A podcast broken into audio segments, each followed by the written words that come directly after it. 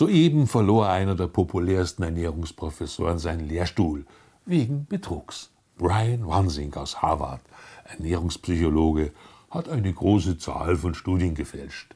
Er bestreitet zwar, betrogen zu haben, doch allein seine Pizzastudie brachte es auf 150 statistische Schummeleien. Und das ist schon ziemlich starker Tobak. Wansing musste bereits letztes Jahr eine Reihe von Studien widerrufen, doch damals interessierte das bei uns niemanden. Dabei war er über viele Jahre der Top-Experte unserer Ökotrophologinnen, der Kronzeuge für gesunde Ernährung, der Liebling der Lifestyle-Redaktionen. Wer unter den Ratschlägern und Präventionsfuzis etwas auf sich hielt, der berief sich auf Professor Wansing. Dabei bedarf es keiner sonderlichen Statistikexpertise, um zu erkennen, dass der Herr vor allem eins produziert hat: Psychomist. Er will beispielsweise herausgefunden haben, dass Biokekse zum Überessen verleiten. Dabei bleiben sie doch meistens liegen.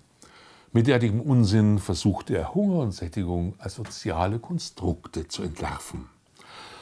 Laut Wansing hat bei der Ernährung alles eine psychologische Erklärung. Und schon ist der tief im Instinkt verankerte Appetit Hokus Pokus Fidibus als treibende Kraft vom Tisch.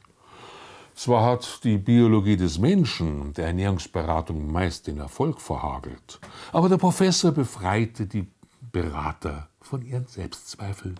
Nun konnten sie endlich mit der Beliebigkeit psychologischer Deutungen ihren Schabernack treiben und jedes Scheitern der Psyche des Patienten anlasten. Angeblich essen wir mehr, wenn die Schüsseln größer sind. Um schlank zu werden, sollte man mit Kinderbesteck von kleinen Tellerchen speisen, so wie Schneewittchen. Auch diese Studie war ein Fake. Ungeniert verbreiten zahllose Websites weiterhin diesen Blödsinn. Und jetzt kam sogar die Agrarministerin Julia Klöckner um die Ecke und forderte kleinere Fertigpizzen. Wansing zeigte Versuchspersonen Fotos von Gerichten, mal mit, mal ohne Gemüse. Und als er fragte, wie das wohl schmecke, erhielten die Fotos mit den bunten Gemüsebeilagen bessere Bewertungen. Das entzückte die Berater. Ein Grund mehr, den Kids eine extra Portion Gemüse auf den Teller zu packen. Aber wie kommt man überhaupt auf die abstruse Idee, bei Fotos nach dem Geschmack zu fragen? Jeder weiß doch, was bei einer Verkostung herauskommen würde. Es ist zum Schreien blöd. Die Schnapsideenschmiede der Esspsychologen ist unerschöpflich. Wenn man Kindern immer wieder sage, Gemüse schmecke lecker, dann würde der Verzehr von Brokkoli schnell zur Gewohnheit und die Kids vergessen Pizza, Pasta und Pommes. Oder Eis von weißen Tellern schmecke süßer, das spare Zucker. Nudeln von dunklen Tellern sättigen besser. Und so weiter und so fort. Wansing verlieh sogar den ach so lustigen Gemüsegesichtern auf Vollkornbrot wissenschaftliche Weihen. Auch seine Idee, Karottenscheiben als Röntgenaugen zu titulieren, fand schnell Eingang in den Kanon der Ratschläge, wie sich Kinder zum Rohkostverzehr bekehren lassen. Man mag noch so bunte Paprikagesichter schnitzen und ihnen coole Namen geben. Nach dem Probieren aus Neugier greifen die Kids zielsicher zu den langweiligen Pommes, die immer nur in zwei Varianten serviert werden: rot oder weiß, und gut ist. Das nennt man Essen, um satt zu werden. Für Ernährungspsychologen hat das aber nichts mit Sättigung zu tun. Vielmehr sei die Anziehungskraft der Pommes zu groß. Ja, Anziehungskraft als neue Psychomaßeinheit. Spinat sorgt wohl für Abstoßung, weil sein Magnet verkehrt herum gepolt ist. Es mag ja sein, dass der Mumpitz aus Harvard enorme Anziehungskraft auf falsch gepolte Köpfe ausübt. Aber die Ursachen, warum Kinder Pommes oder Buletten lieben und sich vor Kochfisch oder Kohl ekeln, haben nichts mit ihrem Seelenleben zu tun. Aber sehr viel mit dem Verdauungstrakt. Was Kinder mögen, hängt von ihrer Veranlagung ab. Haben sie die Verdauungsgenetik eines Nomaden, dann werden sie von Obst und Gemüse krank. Ihr Speiseplan konzentriert sich auf tierisches. Haben sie die Veranlagung von Jägern und Sammlern, dann vertragen sie zwar pflanzliches, aber noch lange keine stärkereichen Lebensmittel.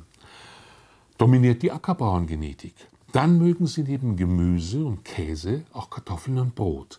Nur als ganz grobe Unterscheidung. Von solchen Einsichten lässt sich die Fachwelt nicht irritieren. Sie will die Technik des Nudgings verfeinern. Kinderernährer füllten Vollkornjoghurt in drei verschiedene Verpackungen. Und die Kinder griffen doch glatt nach dem Becher mit dem lustigsten Namen. Ja, so lernen Kids eklige Joghurts zu probieren. Das ist deutsche Spitzenforschung. Aus diesem Holze werden Institutsvorstände geschnitzt. Die Nudging-Programme seien, wie es immer so schön heißt, dazu da, den Bürger anzustupsen, damit er beim Essen die richtige Wahl trifft. Diese Programme stehen und fallen mit der wissenschaftlichen Basis, die gerade tief im Morast versinkt. Unsere Diätpäpstinnen wissen schon, warum sie Wansings kolossales Scheitern nicht an die große Glocke hängen. Ungeniert betitelt Brigitte noch im Herbst 2018 ein Interview mit dem Herrn Gesünder Essen durch Selbstmanipulation. Ein verlockendes Angebot für Masochisten. Eine als rhetorische Frage formulierte Überschrift im offiziellen Organ der Deutschen Gesellschaft für Ernährung lässt erkennen, worum es geht. Dürfen Institutionen Verbraucher zu ihrem Glück zwingen? Zwang. Das ist letzten Endes mit Anstupsen gemeint. Mit diesem Glücksangebot wurden unzählige Kinder bis zur Verzweiflung traktiert, Familien zerlegt, Essstörungen angestupst. Der Körper ist ein selbstregulierendes biologisches System. Wäre das nicht so, wären die Lebewesen allesamt durch Fehlernährung vom Antlitz der Erde verschwunden. Kann der Mensch ein derart tief verankertes System verlieren? Eigentlich nicht. Allerdings musste ich erkennen, dass es immer mehr Menschen gibt, vor allem junge, die nicht mehr wissen, was ihnen schmeckt.